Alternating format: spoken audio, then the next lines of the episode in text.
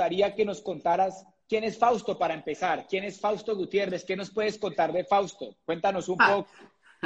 No, no vas a contar esa historia tan larga desde, el río de Boyacá. Te, iba a decir, te iba a decir, voy a comenzar por ahí. Entonces, mira, yo soy una familia clase media, padres trabajadores. Sí. No, mira, realmente, realmente, y quiero, quiero hacer una cosa, Andresito, antes de comenzar, voy a saludar a todos los que están ahí conectados, que veo que me están escribiendo o que están escribiendo. Yo apenas veo ahí que están escribiendo y están saludando. Eh, en todos los países que están conectados, un saludo a toda la gente de Argentina, a toda la gente de Colombia, a la gente de, Miami, por ahí que hay algunos conectados, algunos de Honduras, otros de Guatemala. Un enorme saludo para todos los que están saludando ahí. De verdad que es un gusto poder estar aquí compartiendo con ustedes y también con Andrés y obviamente agradecerte a ti Andrés por la invitación. Antes de contarte todo, sí quiero agradecerte por la invitación y el espacio realmente para que, para que compartamos y charlemos como amigos ahora en esta era digital.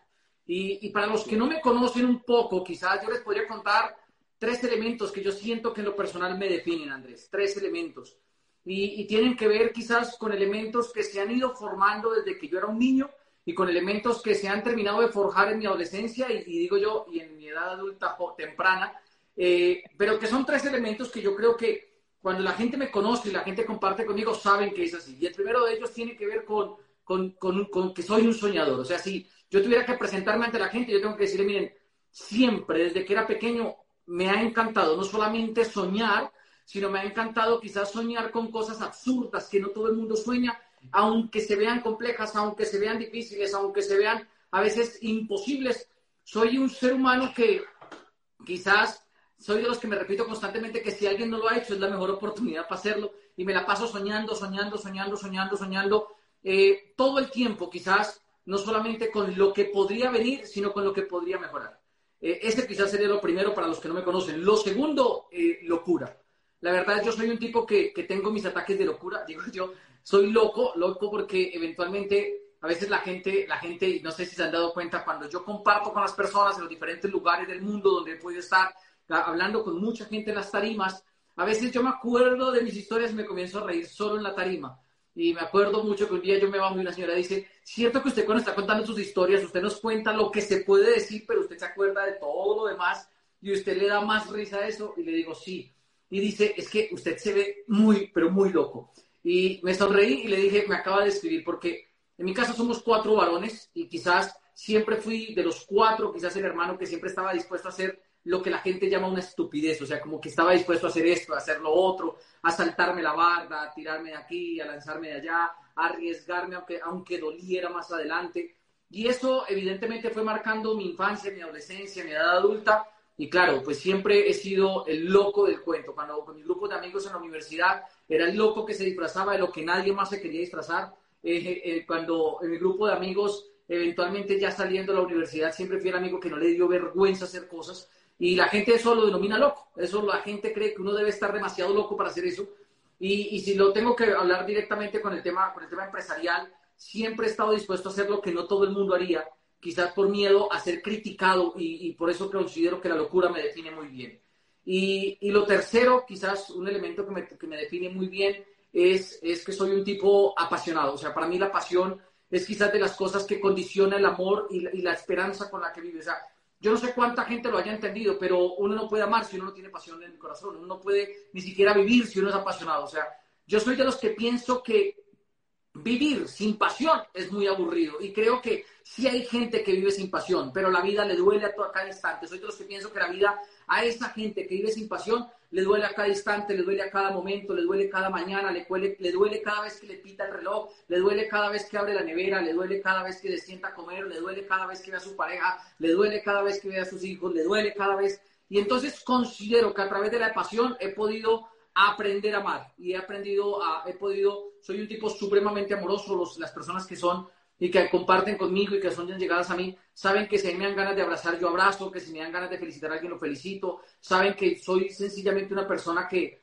que se entrega a los demás en función de cómo te aportó valor en la vida. Pero soy de los que pienso que la raíz de eso es quizás eh, la pasión. Y, y, la verdad lo desarrollé desde chiquitito y, y cuando llegué a la, de la adolescencia, una situación de salud que tuve a los 18 años, Andrés, fue quizás lo que hizo que, mm. que yo decidiera vivir más apasionado que, que nunca. y yo soy de esas personas que a través de la pasión se volvió muy intenso. Entonces, si yo, por ejemplo, estoy haciendo algo, estoy trabajando, para mí es hasta que acabe. Si estoy disfrutándome algo, es hasta que acabe. O sea, a tope, todo a tope. Y creo que esas tres palabras me definen, Andrés. Creo que esas tres palabras son las que me definen. Y, sabes, sabes, te me adelantaste un poco en algo. Yo, digamos que los pocos espacios que hemos estado juntos, yo decía, Fausto es un apasionado, es una persona re feliz. Yo creo que la audiencia ya se dio cuenta de que eh, eres apasionado, la velocidad con la que hablas demuestra mucho tu felicidad, tu, tu energía, tu actitud. Pero yo quisiera que la gente conozca esa historia que a mí incluso me sacó lágrimas. Yo un día escuché un audio de Fausto que yo lo llamé a decirle que, que le, o le escribí. Que si estaba vivo que, no, que me ha impactado con ese audio de la historia. Fausto tuvo una, una situación eh, a sus 18 años, pero se repitió parecida hace unos tres años atrás. Y yo sé que claramente eso ha marcado una forma de pensar diferente. Fausto, cuéntanos un poquito esa historia. No todos conocemos ese detalle, porque la gente cree que la vida de un ser humano tiene que ser totalmente perfecta para que funcione mejor, pero muchas veces nuestros peores momentos se vuelven nuestras mayores bendiciones y, posiblemente hoy quien eres está determinado por esa circunstancia de salud tan especial que te hace vivir de esa manera tan especial. Cuéntanos un poco de ella. Pues Andrés, mira, yo, yo eventualmente le cuento a la gente y de hecho en alguna oportunidad en Italia estábamos nosotros llegando a Rimini a dar una convención y llegando a Rimini, pues era nuestra primera vez en Rimini, o sea, nosotros no sabíamos ni siquiera que existía un lugar llamado Rimini, pero, pero todo lo que está en Italia nos encanta, entonces dijimos, Rimini, vámonos. Pero llegando a Rimini, pues tuvimos una pareja maravillosa que nos recibe en el aeropuerto y nos lleva a la convención y este muchacho me dice, me dice, oye, yo quisiera que tú me dieras un consejo que a ti te haya servido para, para quizás vivir diferente, para ser, para, para ser como eres. Y yo me acuerdo que me puse a pensar y le dije, ¿por qué no quería darle una respuesta políticamente correcta? Y me acuerdo que me puse a pensarle y de repente, de, tanto pensarlo, me di cuenta que mi vida tuvo un cambio a los 18 años. Yo a los 18 años, pues toda mi infancia fui un muchacho muy feliz, que en una casa pues muy amorosa, mis papás llenos de principios y valores siempre nos tomaron a nosotros la capacidad de trabajar, pero sobre todo como esa capacidad de querer más, ¿no? Y en mi adolescencia tuve que ver cómo mi familia se quebró varias veces y de las quiebras, pues la dificultad económica que acompaña a las familias que se quiebran. Y eventualmente, pues con base en eso salí a trabajar de la casa muy joven, muy temprano. Pero cuando yo llegué a los 18 años, no solamente pues trabajaba, sino que mi deseo de salir adelante me había llevado a ser el mejor estudiante y todo el tema. Pero a los 18 años era un muchacho que acababa de salir del colegio, vivía todavía con mis papás y dentro pues de la comodidad que tiene uno cuando vive con sus papás, pues como que no le da trascendencia a la gran mayoría de las cosas que pasan en su vida. De hecho, yo a veces yo veo, conozco, conozco mucha gente que no le da trascendencia a lo que pasa en la vida. O sea, ya sabes, hay gente que vive como si nunca se fuera a morir y hay gente que cuando se muere lloran como si nunca hubieran tenido tiempo de vivir al máximo. Pero cuando yo tengo 18 años, un día, pues yo estando en mi empleo, en mi trabajo, comienzo a sentir un dolor en el pecho, me voy para la casa y le digo a mi mamá, mamá, tengo un dolor rarísimo en el pecho. Y me dice, pero ¿cómo, que siente? O sea, yo me acuerdo que como haciendo pizza o pasando pan, ¿sí? Y entonces me acuerdo que, que, le dije, no, no, es un dolor así, pero como si me estuvieran enterrando algo en el pecho. Y en ese momento, en ese momento, eh, hasta ahí me acuerdo, y cuando me desperté en la clínica tenía a los médicos encima diciéndome, es que se acaba de infartar. O sea, claro, no era común, yo había practicado deporte toda la vida, y a los 18 años un muchacho no se infarta. Los médicos lo primero que pensaron es, este tipo se debe drogar con alguna vaina, muéstrenos con lo que, lo que se droga. Y luego de esto yo les decía, no, le juro que no, o sea, yo, yo incluso tenía, por la misma situación económica, teníamos una dieta muy limitada y, y, pues eh, a veces no había ni siquiera para comer en casa bien, pues tampoco iba para nada más, pero los médicos, en base a que no saben por qué, por qué me estaba infartando, deciden dejarme en la clínica, Andrés. Y yo vivo seis meses en una clínica donde en total acumulo tres infartos, pero mi día a día era prácticamente como, como mi mamá el otro día me lo decía, como de clínica a clínica en ambulancia, ¿no? Entonces, en nuestra cabeza siempre que escuchamos una ambulancia pasar, como que siempre recordamos cuando iba yo dentro de la ambulancia a hacerme un examen, a hacerme el otro, a hacerme un examen. Y evidentemente, pues en esta, en esta experiencia, Andrés, yo no sé si tú has vivido tanto tiempo en una clínica, pero seis meses en una clínica, se vuelve uno como el interno de la clínica. O sea, ya llegaban los doctores y eso era como, entonces, ¿qué? ¿Bien o qué? Sí, ¿y qué? ¿Cómo va? O sea, ya tenía yo la de decirles, oye, ¿y cómo va el paciente de la cama tanto? ¿Y cómo va el paciente aquel que llegó aquel día por el tal vaina? Y nos poníamos a hablar. Pero a mí me marcó mucho, Andrés, porque yo compartí en un momento que se complicó la situación, que fue realmente el tercer episodio, donde realmente cuando yo me despierto ni me acordaba de muchas cosas, de hecho tuve que hacer una terapia de lenguaje, ahora por eso hablo un poquito más despacio que antes. Y, ¿Ves cómo hablaba? Yo? y tuve que, o sea, me acuerdo que quedé así como medio torcido y toda la vaina, porque pues fue bien compleja la vaina. Y el hecho es que en esa situación yo pude hablar y conocer a un señor que tenía por encima de los 80 años. Y yo me acuerdo que yo constantemente, pues cuando yo lo conocí era porque él lloraba, ¿no? Entonces como que cuando uno está en una clínica, uno quisiera estar tranquilo porque uno no sabe qué va a pasar con uno, pero este señor lloraba, lloraba, lloraba, lloraba, y algún día yo me levanté y le dije, venga, ¿qué es lo que pasa? Y yo lo veo con esa cara y con ese dolor y me dice, es que me dio un infarto y yo no me quiero morir. Y cuando él me dice eso, pues yo me puse a pensar, a ver, despacio, o sea, le dio uno y no se quiere morir, pero es que usted ya tiene, ¿cuántos años tiene usted? Cuando él me dijo la edad que tenía, yo me acuerdo que yo me sonreí, yo le dije, no, mano, si antes usted está espasado, o sea, porque en esa época yo era así como medio, medio escueto. Le dije, no, usted lo que está es pasado. Antes de gracias a Dios que usted está vivo, man. Y nos pusimos a hablar y nos pusimos a hablar y nos pusimos a hablar. Y entre todo lo que estábamos hablando, eventualmente, eh, con los pasos de los días nos hicimos más amigos, pero él todos los días sentía pánico de morirse. Tenía más de 80 años, pero sentía pánico de morirse. Y algún día en esa confianza yo le digo, venga, dígame la verdad, o sea, ¿usted por qué tanto miedo le tiene a la muerte? Y él me dice, le voy a decir la verdad, Fausto. Me dice, es que yo puedo tener la edad que yo tengo, pero yo sé que en la vida me faltaron hacer cosas. Yo sé que yo fui holgazán en muchos momentos de la vida. Además, yo sé que fui mediocre cuando, tenía, cuando no tenía que serlo.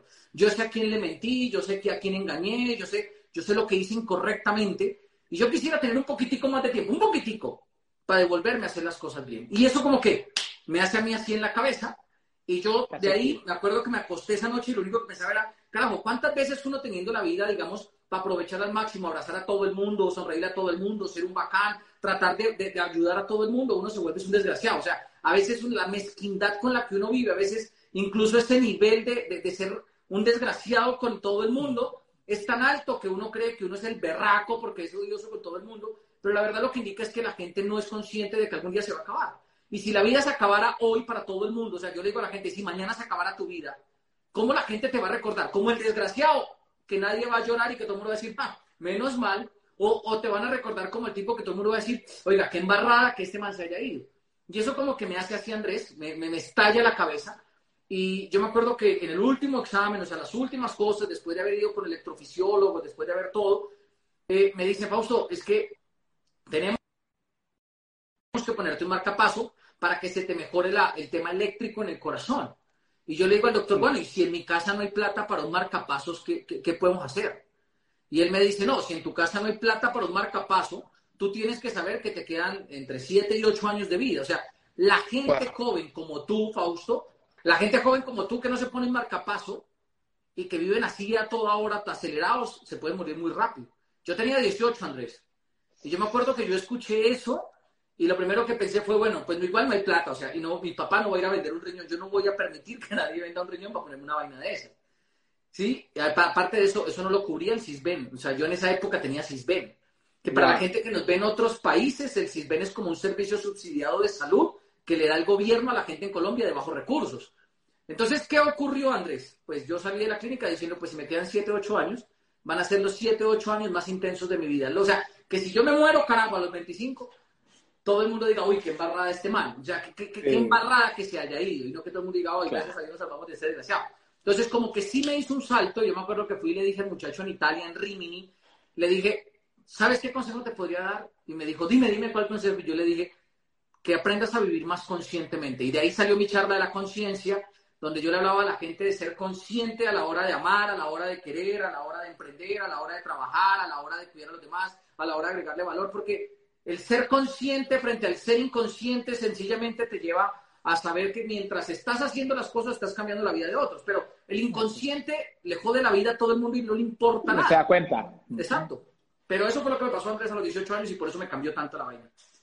Mira, y sabes que me encanta tu historia porque digamos que se liga al libro de Gwen Dyer de Tus zonas erróneas, que arranca, que dice que la mejor forma de vivir es recordar que te vas a morir. O sea, Poca gente piensa en eso y creo que te sirvió muchísimo y te, te, llevó a madurar y a crecer muchísimo. Entonces muchas veces no comprendemos el fondo de las personas y creo que, que esa historia que nos cuenta Fausto nos alienta a todos a, a, entender que la importancia de los problemas y todo, todo lo que puede pasar en nuestras vidas. Fausto, la gente te admira mucho por tu actitud. Tu actitud es admirada totalmente eh, en el mundo tu pasión, como ya lo dijiste, soñador, loco, y ya vemos de dónde viene un poco esa, esa actitud. Los, la, la, gente me preguntó muchísimo por las redes, por el Instagram, me preguntó, ¿cómo despertar el ímpetu empresarial? ¿Cómo despertar el ímpetu empresarial? ¿Qué, qué puede ser para Fausto verdaderamente la herramienta que pueda despertar el ímpetu empresarial? Andrés, mira, voy a, o sea, para yo poderte responder esto, tengo que preguntarle a la gente que nos está viendo. O sea, voy a pedir permiso a la audiencia porque pronto algo lo que diga podría, podría ir susceptibilidad. Pero les voy a preguntar, ¿quieren que le responda esto a calzón quitado o quiere que lo responda de una manera más, más, más política, más, más, más eufemística? no, ¿Cómo quieren que le responda? O sea, al calzón quitado. Porque es que porque es que el tema, el tema, el tema del ímpetu empresarial es un tema que, digo yo, tiene dos versiones y dos maneras de explicar. Una, cuando te la explico así, a calzón quitado de manera clarita y no te deja duda de nada. U otra, cuando respondo de manera política, así como medio, medio con cierto eufemismo, y probablemente eso eh, puede llegar a, a veces a, a, que no sea completamente claro. Pero, pero, pero, pero listo, Andrés. O sea, mira, yo ahí estoy leyendo a Agustina Daniela, a Adriana, a Titi Castañeda, estoy leyendo a Oscar Solarte, eh, a Dani es muy feliz, a Jorge Díaz, a Ivonne Pins, y están diciendo que a calzón quitado. Entonces, ellos se hacen responsables en caso tal de todo lo que ocurra aquí. Pero mira, para mí el tema del ímpetu empresarial, Andrés, es un concepto que yo comencé a desarrollar en mi vida, quizás no con la conciencia de que estaba haciendo ímpetu empresarial, pero sí con la conciencia de saber que la gran mayoría de las cosas que la gente renuncia y pierde en la vida, las renuncia y las pierde porque pierde la capacidad de defender lo que uno cree. O sea, mira, la gran mayoría de las veces la gente vive enferma de aceptación.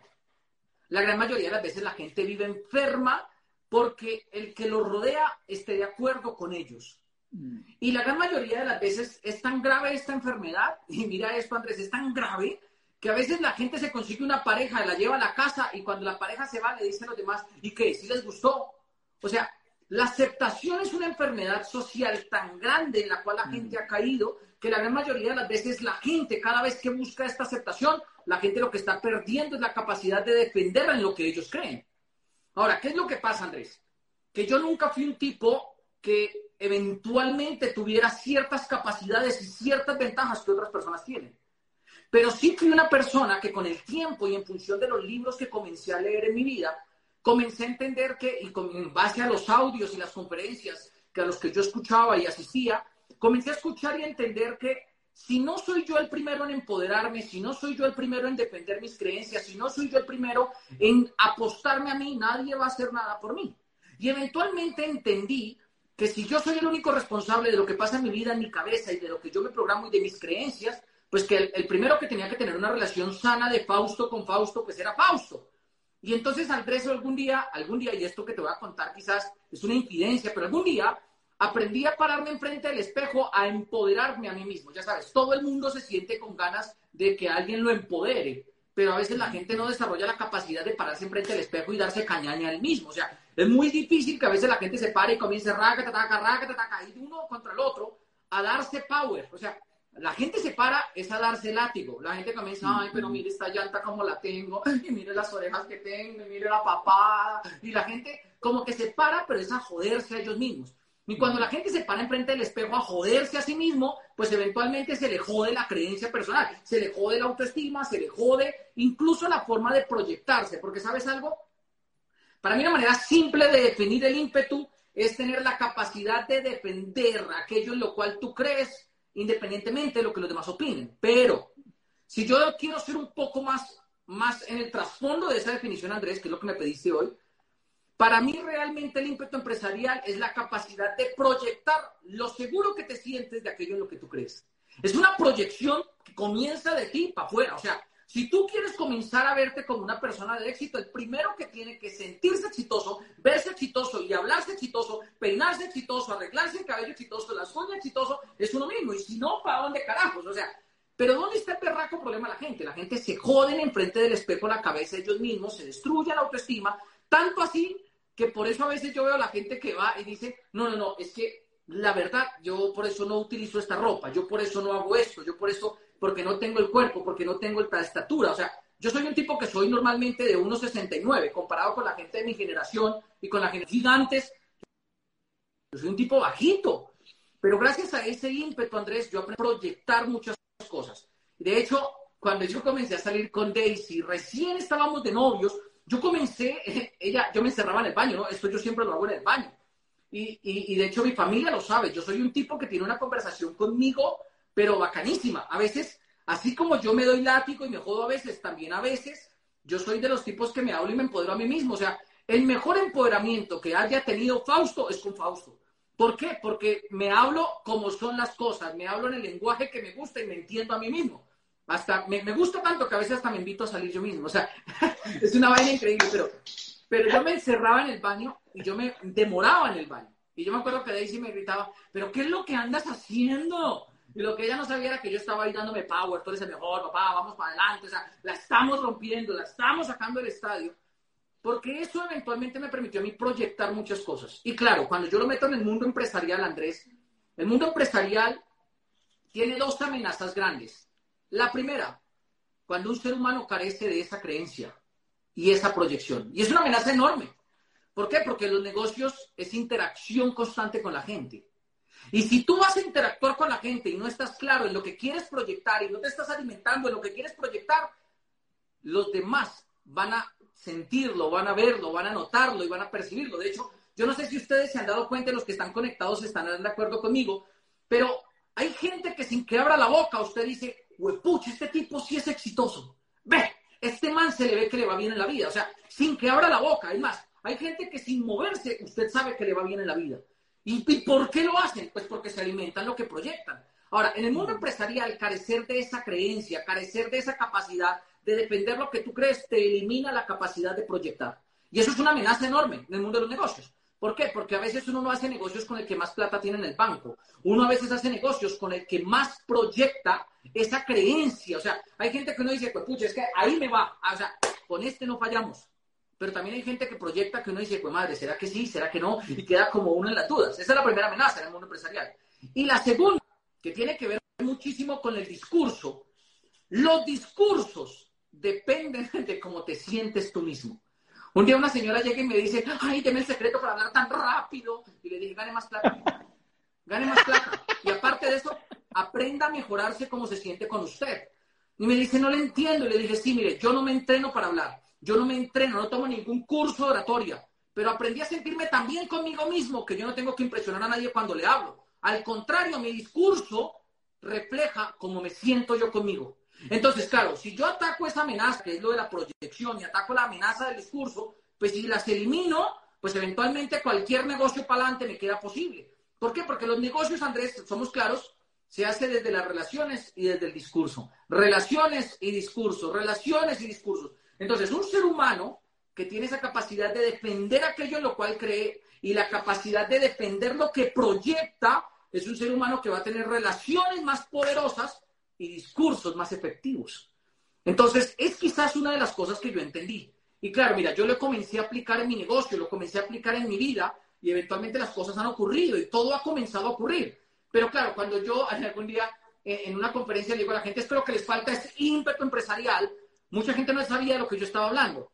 Pero la verdad del ímpetu es esa capacidad de proyectarle a los demás la seguridad de lo que tú tienes, de la que tú tienes frente a lo que tú crees. O sea, si tú crees que haciendo lo que estás haciendo vas a ser rico, no importa si uno vende tamales, si vende, uno va a ser rico. ¿Por qué? Porque lo proyecta, porque lo contagia y porque lo atrae a la gente. O sea, es una vaina increíble, increíble, increíble. Sabes que escuchándote estaba reflejando, o sea, reflexionando cosas y me parece lo más real que he escuchado, o sea, tu autenticidad eh, genera esa influencia, ser tan auténtico. Y escuchándote la palabra aceptación, me nació, o sea, pienso en una pregunta y es, ¿qué tuvo que aceptar Fausto de Fausto? ¿Cuáles crees tú que fueron esas cosas que tú que sabes que eran debilidades tuyas, pero que tú las aceptaste y las potencializaste, las, volviste potencial? O sea, esas debilidades que volviste fortalezas, ¿qué tuviste que aceptar de Fausto? ¿Qué aceptaste tú de Fausto para salir adelante, para crecer? ¿Sabes algo, algo, algo que yo tuve que aceptar, Andrés? Que, que yo cometí errores. Yo quizás en medio de, de, muchas cosas de las que crecí, tenía, tenía una parte de mi ego en función de sentirme mejor que mucha gente. Pero te voy a decir la verdad. Yo tuve que aceptar que en todo lo que yo hiciera en la vida yo sí efectivamente iba a ser mejor que alguien, pero que alguien iba a ser mejor que yo. Mucha gente, Andrés, erra en la vida, se equivoca en la vida y viven engañados en la vida porque viven en una burbuja donde se comparan siempre con los que no son mejores que ellos. Pero una vez yo acepté eso, entendí que mi crecimiento estaba cuando yo me juntaba, me asociaba y me exponía a gente que fuera mejor que yo. O sea, yo entendí que yo podía aprender a jugar en una cancha donde siempre fuera el titular y fuera el sobresaliente, o tenía que jugar en una cancha donde me tocara la banca, pero aprendiera siempre de gente mejor que yo. Tuve que aprender a aceptar que en toda la vida iba a haber gente mejor que yo. Siempre tuve que aprender a aceptarlo. Iba a haber gente mejor que yo. Y esa gente que era mejor que yo, no necesariamente tenía que serlo en el discurso, no necesariamente tenía que serlo en el tema financiero, no necesariamente, con que fueran mejores que yo en un elemento, era un maestro para mí. Eso tuve que aprender a aceptarlo y tuve que aprender a manejarlo, Andrés, porque llegó un momento donde yo en la vida no aprendía de nadie, o sea, sentía que no quería aprender de nadie. Pero después de haber pasado diferentes situaciones, tuve que, y en últimas esto nos llevó a crecer mucho en la vida, tuve que aprender a aprender de todo el mundo y entender que hay gente que es mejor que yo en muchísimos aspectos. De hecho, imagínate, por ejemplo, yo puedo encontrarme a alguien que es mejor que yo sonriendo, inmediatamente aprendo de esa persona. Encuentro a alguien que es mejor que yo echándose un chiste, tengo que aprender de esa persona, porque tuve que aprender a aceptar eso.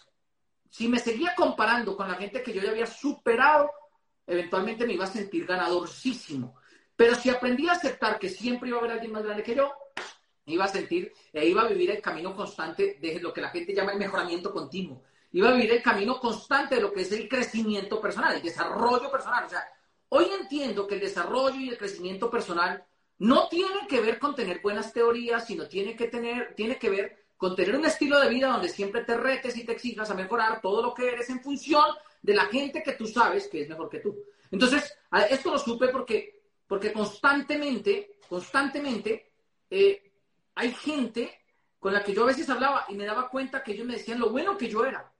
Pero difícilmente, cuando yo me ponía a pensar, yo decía, oye, pero ¿quién podría ser mejor sin muchos aspectos si yo mismo no lo digo. Y comencé a identificarlos, a buscarlos. Mira, esa capacidad incluso de, de, ser, de, quizás ser un, un, aprendiz eterno, un alumno constante, me dio la capacidad de aprender mucho más, de crecer más. Porque la verdad, yo le digo a la gente con talento, y esto también se lo dice Daisy a la gente, con talento, ni con fortuna, ni con suerte la vida cambia. Cambia cuando tenemos la capacidad de aprender de alguien que es mejor que nosotros.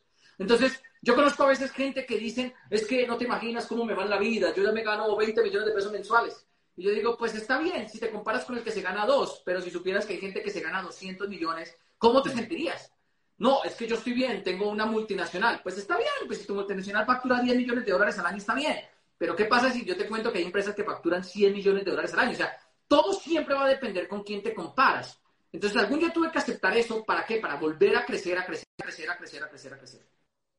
Perfecto. Claramente, eh, la humildad es el, lo, que, lo que has hablado, es humildad. Y esa humildad la que te ha hecho crecer. Yo, yo tengo una frase y es que eh, la humildad aumenta la velocidad.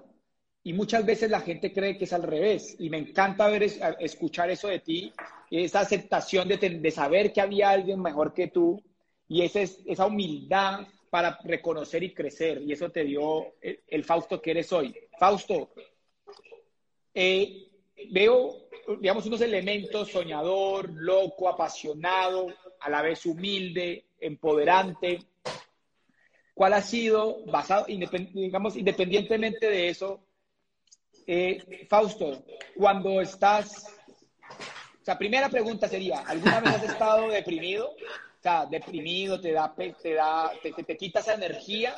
Y la segunda es, si sí, ¿cómo sales de ella?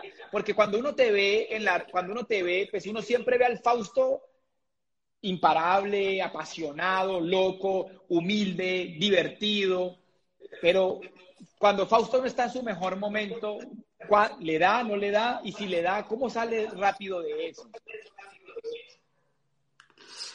Andrés, mira, yo soy de los que pienso que negar que todos tenemos baches emocionales es una mentira. O sea, todos tenemos un momento. O sea, para mí la vida siempre es una constante de subidas y bajadas. Ahora, para mí la vida, como es una constante de subidas y bajadas, uno se entrena, se programa y hace todo lo que... para que las subidas ojalá duren más, pero que va a haber bajada, va a haber bajada. O sea, eventualmente yo digo, uy, la estamos pasando bueno. Y a veces la cabeza me dice, o sea que muy pronto, porque ya va mucho tiempo pasando la buena. ¿sí? O sea, que muy pronto viene. Ya, ya viene, ya viene. Claro, o sea, eso es como... o sea, eso es como si uno por muy lejos que vuele tu avión, también se le acaba el combustible.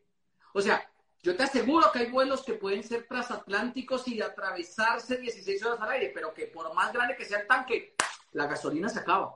Y claro, hay, hay momentos, yo no lo llamaría depresión, ¿sabes? O sea, porque yo soy de los que pienso que la depresión es un tema serio, pero, pero yo no lo llamaría depresión porque en última no pierdo la esperanza, pero sí lo llamaría un bajonazo, o sea, como que... Bajonazo, bajonazo. Como que se me baja, baja la vaina.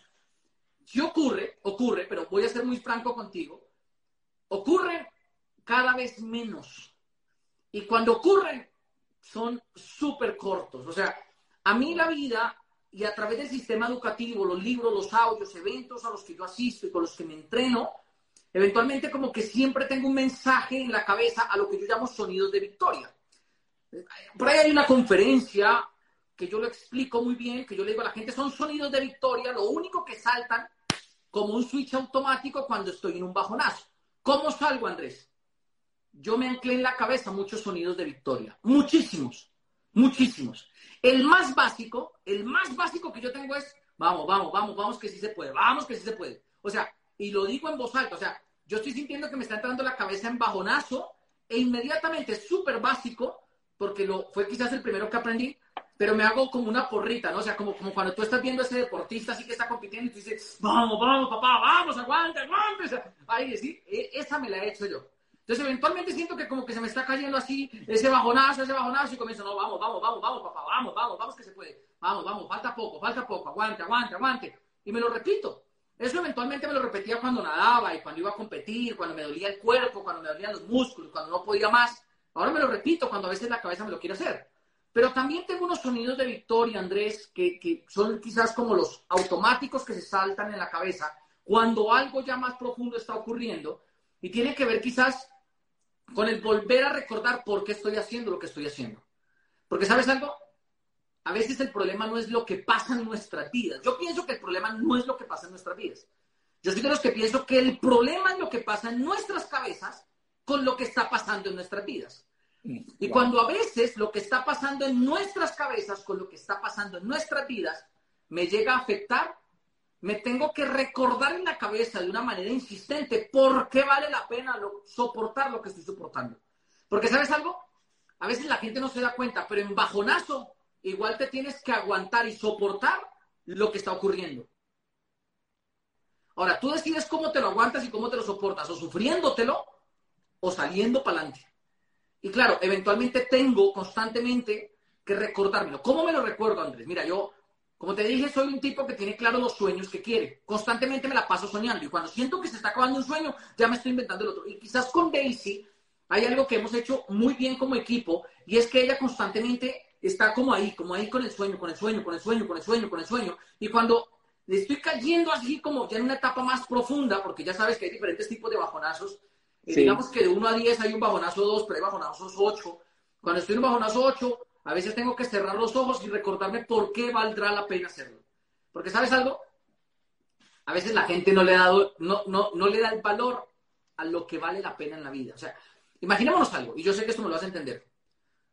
aquellas personas que tienen hijos, a veces tienen que vivir situaciones con sus hijos de falta de tiempo, ¿cómo hago para solucionar esto? ¿Cómo hago para solucionar lo otro? ¿Cómo hago para aquello? Y a veces uno de papá, uno siente y dice, ah, pues pucha, qué duro. Pero si uno se repite, ¿por qué vale la pena hacer lo que estoy haciendo para el futuro de ellos? Como que eso es así como una inyección de adrenalina, paja al corazón y sale un incendiado. Ahora, si yo le quito el ejemplo de los hijos y lo meto a los negocios, los negocios también tienen altibajos, pero ¿por qué va a valer la pena soportarlo? ¿Por qué va a valer la pena pasar el bajón? ¿Por qué va a valer la pena superar la crisis de pareja que tienes? ¿Por qué va a valer la pena porque es que en todo en la vida hay crisis, Andrés, incluso hasta cuando a mm. veces la gente va a hacer mercado, se acabó la piña, carajo, se acabó la piña, o sea, ¿por qué va a bajar, valer la pena aguantar el bajón de la piña? O sea, yo le digo a la gente, todo en la vida tiene un bajón, pero cuando yo estoy cayendo en eso, me recuerdo valer la pena. Y la tercera, Andrés, la tercera, el tercer salvavidas grande que tengo, me meto al baño y comienzo, papá. Me miro, me lavo la carita, ya cuando estoy en un bajón 10, me meto, me baño la carita con agua y con jabón. Y, bueno, realmente es con un gel purificante buenísimo que tengo yo. Pero, pero eh, me lavo la cara, me miro al espejo y comienzo a darme power, power, power, power. Y ese power va recordado, va enfocado a recordarme las victorias personales. Hay otro audio por ahí que circula, donde yo hablo muchísimo de los huecos mentales y las victorias personales. Y para mí es ganador cuando un ser humano comienza a recordarse todas las veces que ha ganado.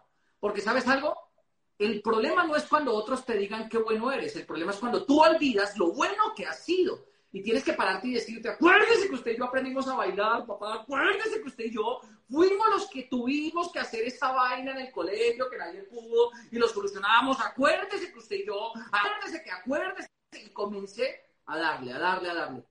Y eso puedo salir en 3, 4 minutos incendiado, o sea, salgo así, pero a comerme el mundo, a darle. ¿Sabes? Me encanta y creo que ahora, primero te voy a preguntar esto y después nos cuentas un poquito más de ese ejercicio que haces, eh, porque siento que es una herramienta para todos. Ahora, el poder de las palabras lo hemos escuchado mucho, pero, pero creo que tú eres un ejemplo vivo de una aplicación sencilla de la, de, de la capacidad de empoderarse. Pero ¿sabes qué me, me, llamó la atención escuchándote? Veo que hay una fuerza tuya en tu corazón grande que tiene que ver con el propósito. Cuéntanos un poco, Fausto, si Fausto pudiera definir su propósito y qué lo mueve en la vida, pues cuéntanos eso, cuéntanos qué, cuál es tu propósito y qué es lo que más te mueve en la vida, qué es cuál es esa, esa razón de ser, porque nos dijiste la importancia del por qué y para qué, pues cuéntanos tu por qué y para qué. ¿A calzón quitado? A calzón quitado. Andrés, ya, voy a ser lo más franco posible, porque creo que las mil y pico de personas que están acá, si algo merecen es sinceridad. Total. Yo soy de los que pienso que vivir la vida sin agregarle valor a los demás no tiene sentido. Yo soy de los que pienso que si uno va a tener dinero y no mejora la vida de la gente que lo rodea a uno y que uno ama, es solo papel.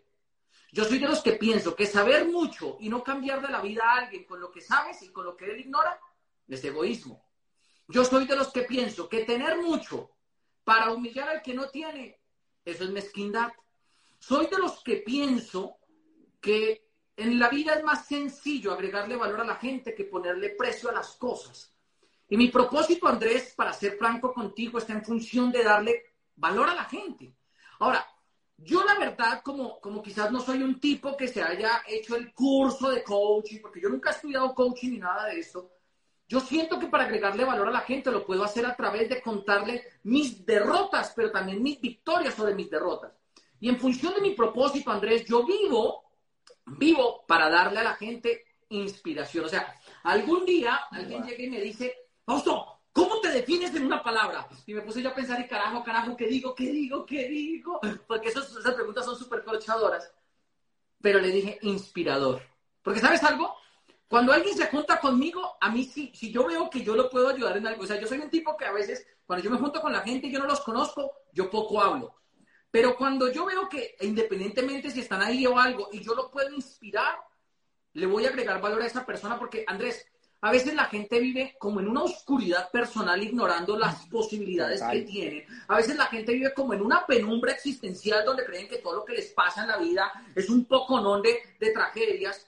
Pero yo soy de los que pienso que yo vivo con el propósito de darle valor a la gente. O sea, cuando yo veo que alguien puede, yo le digo, oiga, usted es un berraco, usted es un teso. Yo veo que alguien ha sacado adelante una familia, yo digo, hermano, usted es un berraco, yo que es a cinco. Yo veo una mujer que es cabeza de familia, que está sacando su hijos adelante. Yo digo, usted es una vieja berraca, usted es una bacana. No se deje nunca en la vida, hay que echarle para adelante. Yo veo que una pareja está emprendiendo o está echando para adelante el proyecto de sacar una familia, ella embarazada y el muchacho con miedo, diciendo, ¿y ahora qué hacemos? Yo los miro a los ojos y les digo, venga, ¿saben qué? Lo más hermoso de la vida es sacar una familia, hay que echarle para adelante. Yo sentí miedo, pero en la vida todo se puede.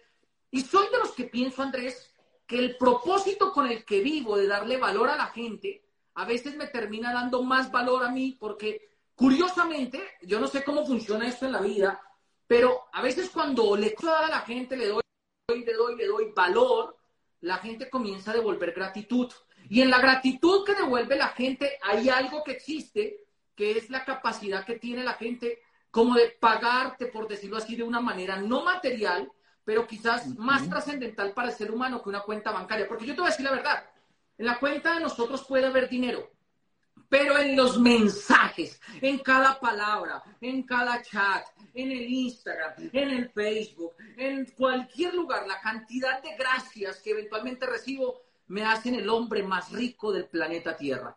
Cuando yo me puedo sentar a conversar y a compartir con alguien y yo veo que una palabra mía bastó para que esa persona sonriera o le alcanzó para que esa persona prácticamente recuperara la esperanza, yo digo, ya, papá, ya valió la pena todo en la vida. De hecho, a veces, y esto te lo voy a contar aquí en Infidencia, cuando yo me paro en la tarima, yo lo único que busco, y yo le digo la verdad a la gente, yo no, mire, yo me paro y yo digo, esta vez no me voy a echar ningún chiste, o sea, esta vez no voy a hacer reír a nadie. Pero Dios mío, o sea, yo a veces le digo, Chuchito, Dios mío, que sea usted el que hable. O sea, si la gente necesita escuchar algo, póngalo ahí, papá, y de él. Y cada vez que me paro, me paro con un interés genuino, Andrés. De hecho, hoy me conecté con el mismo interés. Es un interés genuino de que si, te está, que si estabas cansado, vuelvas a recuperar la esperanza. Tengo el interés de que si estás a punto de renunciar, te apuestes un poquitico más. O sea, yo te juro que he estado muchísimas veces en la posición que todas las personas que están ahí conectados han estado. Yo he estado en momentos de la vida con desesperanza, con desilusión, con desamor, con desespero, con estrés, con afugias, con penumbras. Pero yo te puedo decir que soportarlo, sobrepasarlo con una actitud para arriba, te va a llevar a vivir cosas y a descubrir cosas que uno nunca en la vida ha descubierto. Ahora, lo que le pasa a uno, Andrés, a uno le pasa y le da la opción de rajarse de todo, de renunciar y dejar hasta ahí. Pero el que esté dispuesto a ver qué hay detrás de eso va a vivir un momento de, sorpresa, va a vivir un momento, un momento wow, va a vivir un momento en la vida va a decir, ¿qué? O sea, no me lo imaginaba. Y eso a mi vida le comenzó a dar propósito, Andrés. Mira, yo nunca, y esto también te lo voy a contar, yo nunca he planeado ser famoso. Nunca, o sea, yo te juro que yo nunca he planeado ni ser famoso, ni que la gente me pida fotos, ni que la gente eh, me etiquete. Yo nunca he planeado eso, Andrés. Pero eventualmente cuando comenzó a ocurrir, al principio yo decía, oh, ¿qué digo? Oh, ¿qué hago? Justo grabarme un video, mandarle un video a mi señora que te escucha a diario. ¿Y, qué le digo? o sea, me sentía intimidado. Pero cuando comencé a entender que la gente lo que sentía era gratitud, comencé a seguirle dando esperanza a la gente. Vamos que se puede. O sea, ahora, uno no puede confundir el darle valor a la gente con el discurso barato motivacional. Y eso para mí también es claro. Yo soy enemigo del discurso barato motivacional, porque motivacionalmente existe un discurso barato. Y la verdad, yo soy de los que creo que, que si uno se enfrasca en tener un discurso motivacional barato, pues en últimas, pues esto, esto no fluye. Esto no fluye. O sea, pero si uno lo hace de corazón, Andrés, esto se vuelve una diversión total. Y yo soy de los que creo que mi propósito, en la forma como vivo, es mejorarle la vida a alguien. A través de una oportunidad, de una palabra, de un producto, de lo que sea que yo tenga a mi alcance. O sea, si yo tengo a mi alcance la manera de hacerle la vida mejor a alguien, yo se la hago. Se la hago, o sea, como sea, como sea. Ahora, si esa persona no se quiere dejar ayudar, yo no insisto. O sea, yo digo, está bien, no es su momento para recibir. Porque sabes también que me he dado cuenta, para recibir también tienes que estar listo.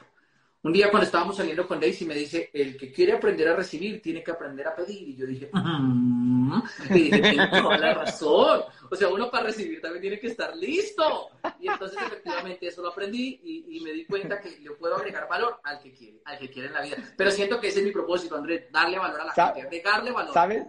Sabes que escuchándote, pues, tú sabes que te hemos traído varias veces a convenciones, seminarios, eh, eh, diferentes eventos y, te entiendo lo que me dijiste y hoy siento en mi corazón una inspiración muy linda porque sé que tú te tienes que decir y lo que haces antes de subirte a la tarima para poder entregar toda esa energía.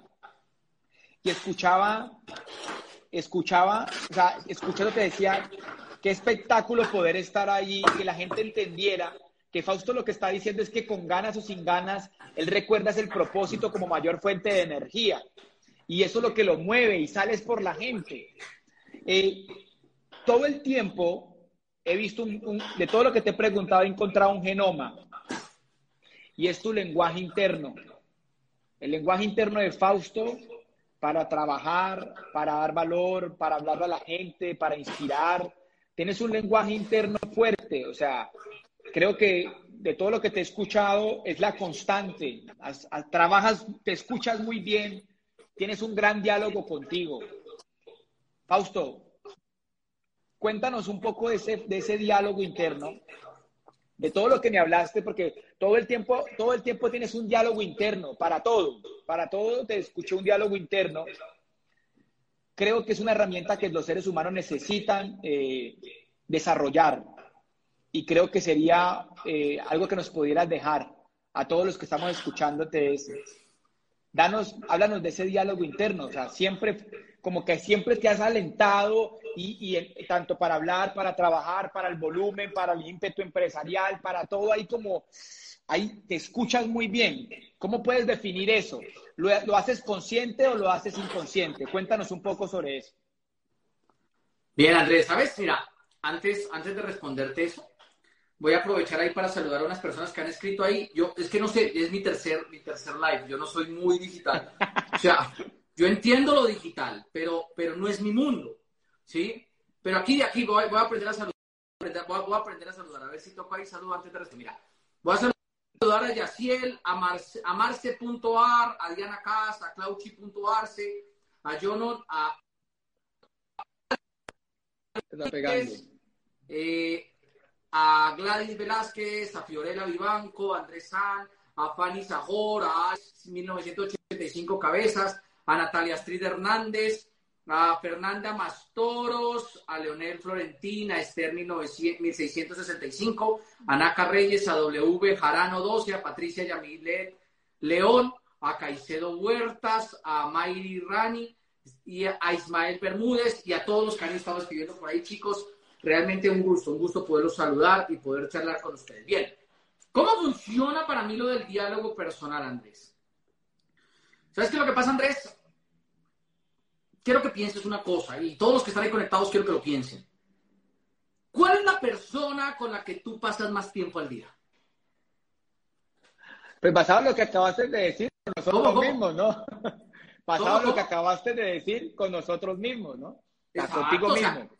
Piensa una vaina, hay una única persona, una única, que realmente en el mundo conoce todas tus manías, todas tus virtudes, todos tus defectos, todas tus mentiras, todos tus aciertos, todos tus desaciertos, todos tus errores, pero también conoce todos tus sueños, todas tus posibilidades, todos tus anhelos, todo lo que tienes guardado dentro. Esa persona es la única que te ha visto completamente desnudo y se baña contigo a diario. Esa persona es la única que sabe realmente lo que comes, lo que haces, lo que no haces, a qué hueles, cómo, todo de ti. Y esa persona eres tú mismo. Ahora, si esa persona que pasa más tiempo contigo para hacer absolutamente todo lo que tú haces, no se está alimentando a sí misma, entonces, ¿qué carajos estamos haciendo? O sea, ¿de dónde carajos se está alimentando? Piensa que es que hay gente que alimenta su carácter si alimentamos el carácter de lo que vemos, lo que escuchamos y lo que hacemos, hay gente que lo que hace es un trabajo para otro. Lo que ve es una producción de televisión que hace otro. Y lo que escucha eh, es ojalá algo que le distraiga la cabeza. Entonces, ¿cuándo carajos va a crecer? Ahora, ¿qué es lo que pasa, Andrés? De manera consciente, porque esto sí fue de manera consciente, yo un día decidí que realmente, realmente, si iba a pasar más tiempo Fausto con Fausto, pues tenía que aprender a entenderse Fausto con Fausto. Y los obligué a entenderse, porque eventualmente al principio no nos entendíamos.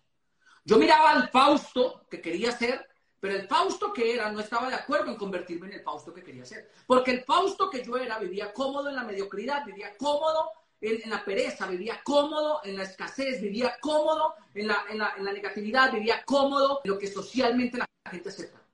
Entonces, claro, cuando yo pensaba en lo que me quería convertir, yo constantemente decía, quiero ser un tipo seguro de sí mismo, quiero ser un tipo que le importa un carajo lo que demás piensen, quiero ser un tipo exitoso, quiero ser un tipo que proyecta. Y el Fausto de esa época me miraba y decía, uy, no, pero eso es mucho esfuerzo. No, vamos a dormir otro ratico. Es más, y el diálogo personal, Andrés, que salía, estaba enfocado al por qué no lo íbamos a lograr. Pero sí fue de manera consciente. ¿Por qué lo hago?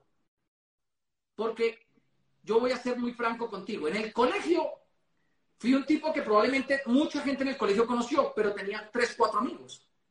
Después del colegio, mis amigos del colegio, yo perdí contacto con ellos. Claro, yo me veo con ellos, nos abrazaremos, nos besaremos por todo lo que vivimos, pero perdí contacto con ellos. En la universidad tuve tres, cuatro amigos.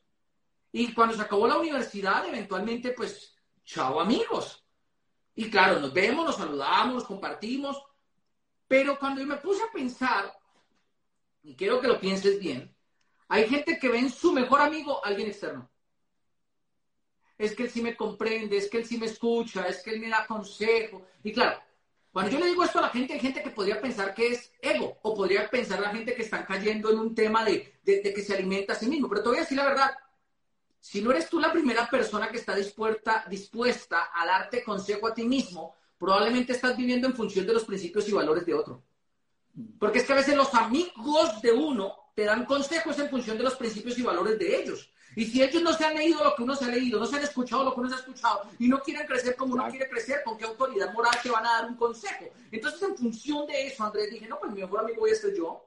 O sea, si me tengo que entender a mí, si me tengo que curar el corazón a mí, piensa que hay gente que le rompen el corazón y se va a llorar con otro, con el amigo, con la amiga, para que le curen el corazón. Es que me tenés que escuchar, no te imaginas lo que me pasó. Escúchame.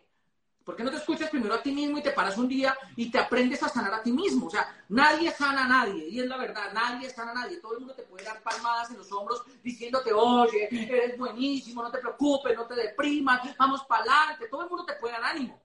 Pero más allá del ánimo, ¿qué tan bueno serías tú dándote un consejo a ti mismo? O sea, yo te voy a preguntar una vaina, Andrés en función de todo lo que tú conoces de ti, ¿tú crees que tú sabes lo que te conviene financieramente a ti? ¿Y tú sabes lo que te conviene a ti comportamentalmente? Hablemos de nutrición. ¿Tú sabes lo que te conviene a ti nutricionalmente? Hablemos de salud. ¿Tú sabes lo que te conviene en temas de ejercicio? Entonces, ¿por qué estás esperando que aparezca la influencer diciéndote gorda, tienes que hacer 20 burpees para que estés tonificada? Eso lo sabes tú. Lo que pasa es que estás esperando que alguien de afuera venga a darte el consejo que tú mismo te podrías dar. Ahora, por eso yo le digo a la gente, no confundas con el ego, porque el ego es cuando te alimentas creyendo que no hay nada más. Pero esto yo lo veo como un trabajo intensivo de construcción de autoestima, que es cuando aprendes a construirte aquí para darle a la gente lo mejor de ti. Porque, ¿qué pasa? Hay gente en el mundo que le quiere dar a los demás lo de ellos, pero dentro de ellos hay pura basura. Hay gente que quiere enseñarle a otros a manejar sus finanzas y son pobres. Hay gente que quiere enseñarle a otros a ser abundantes y son escasos. Hay gente que quiere enseñarle a otros a soñar y viven en la misma mediocridad de siempre. Hay gente que quiere enseñarle a otros a salir para adelante, pero se viven derrotando de todo lo que ocurre. Hay gente que quiere enseñarle a otros a tener familia y no tienen pareja. Hay otros que quieren enseñarle a criar sus hijos y no tienen hijos. Hay otros que quieren enseñarle de espiritualidad y no creen ni siquiera en nada más grande que ellos. Entonces, cuando uno se pone a pensar en esto, yo le digo a la gente, aprende a hablar contigo mismo, empoderarte a ti, a aconsejarte a ti, porque eso, eso da un resultado increíble.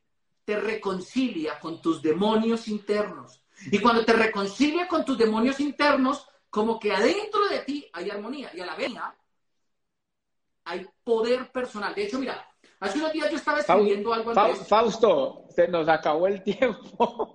Chao. Falta un minuto, vea. Fausto, 8 y 59. Fausto, te amo. Gracias por ser como eres. Espectacular, amigos. Se nos acabó el tiempo. Increíble, Fausto, yo ni sentí. Son 8 y 59, se nos va a cortar. Después te cuento lo que eh, estoy escribiendo, pero después te cuento. Hágale. Vea, amigos, Fausto, te quiero mucho. El mensaje final creo que fue brutal. Tú eres tu mejor coach, tú eres tu mejor amigo, tú eres tu mejor mentor. Tú mismo eres el único que te puede sacar del hueco donde estás. Te quiero mucho, amigo. No sé, creo que él se va a cortar. Él se corta solo a la hora. Gracias, Fausto. Gracias de verdad. Increíble. Primera vez que se me pasa el tiempo tan rápido. Mira, no sentí nada. Nueve en punto. Pasó una hora, Fausto. Está bien. Gracias.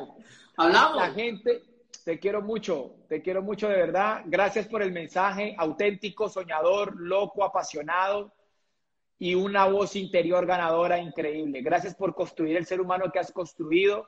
Saludos a Daisy, a Sara y bueno, a Sarita, porque la conocemos como Sarita, aunque yo creo que ya está gigante y te quiero, amigo. Gracias. Creo que nos va a tocar repetir porque la gente está diciendo que. A nos vemos. Éxitos. Dale, papá. Te quiero mucho. Chao, Chao. amigo.